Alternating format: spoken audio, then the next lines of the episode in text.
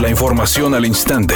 Grupo Radio Alegría presenta ABC Noticias. Información que transforma. El alcalde de Monterrey, Adrián de la Garza, inauguró la remodelación de la calle Junco de la Vega, perteneciente al distrito TEC en la colonia Tecnológico, donde indicó que será un modelo de movilidad que se podrá replicar en otras zonas. Inversión, esta de esta calle es una inversión eh, privada, es del Tecnológico.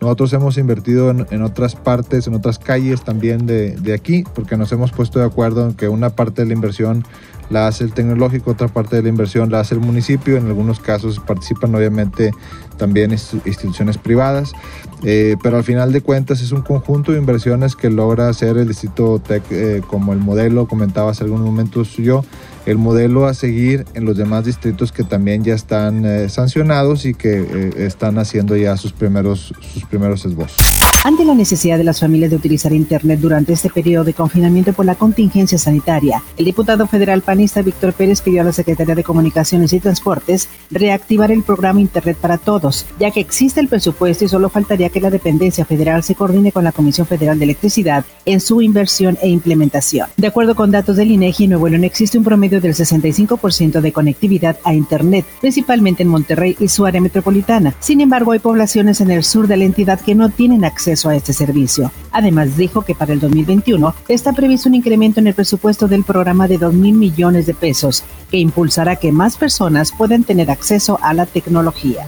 Después de las declaraciones de la Alianza Federalista sobre amagar relaciones con el gobierno federal, si no se atienden sus demandas de mayor presupuesto y apoyos para las 10 entidades involucradas, el presidente Andrés Manuel López Obrador respondió que primero se debe consultar a los ciudadanos. El gobernador de Nuevo León, Jaime Rodríguez Calderón, publicó una encuesta para los neoloneses donde les cuestiona si se puede hacer una consulta pública sobre el pacto fiscal. Mientras, integrantes de la Alianza Federalista anunciaron que aceptarán la propuesta del presidente Andrés Manuel López Obrador para realizar una consulta ciudadana respecto al pacto fiscal.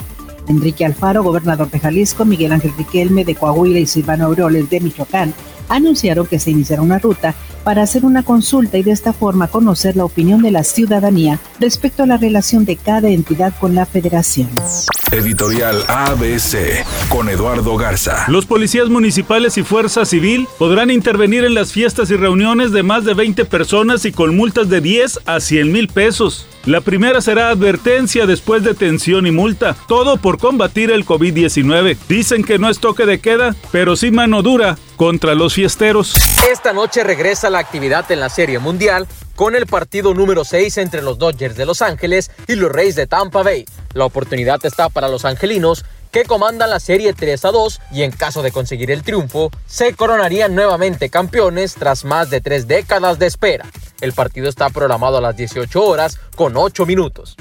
Yalitza Aparicio y Tenoch Huerta unieron fuerzas para exhortar a la comunidad audiovisual de México a reinventarse. A través de un video realizado por el colectivo Producción MX, los actores invitan a la comunidad fílmica a tomar conciencia de la trascendencia de las producciones y de los mensajes cinematográficos, televisivos y publicitarios en la sociedad. Es una tarde con presencia de nubosidad. Se espera una temperatura mínima que oscilará en los 12 grados. Para mañana miércoles 28 de octubre se pronostica un día con cielo parcialmente nublado. Una temperatura máxima de 22 grados y una mínima de 12. La temperatura actual en el centro de Monterrey 13 grados. ABC Noticias. Información que transforma.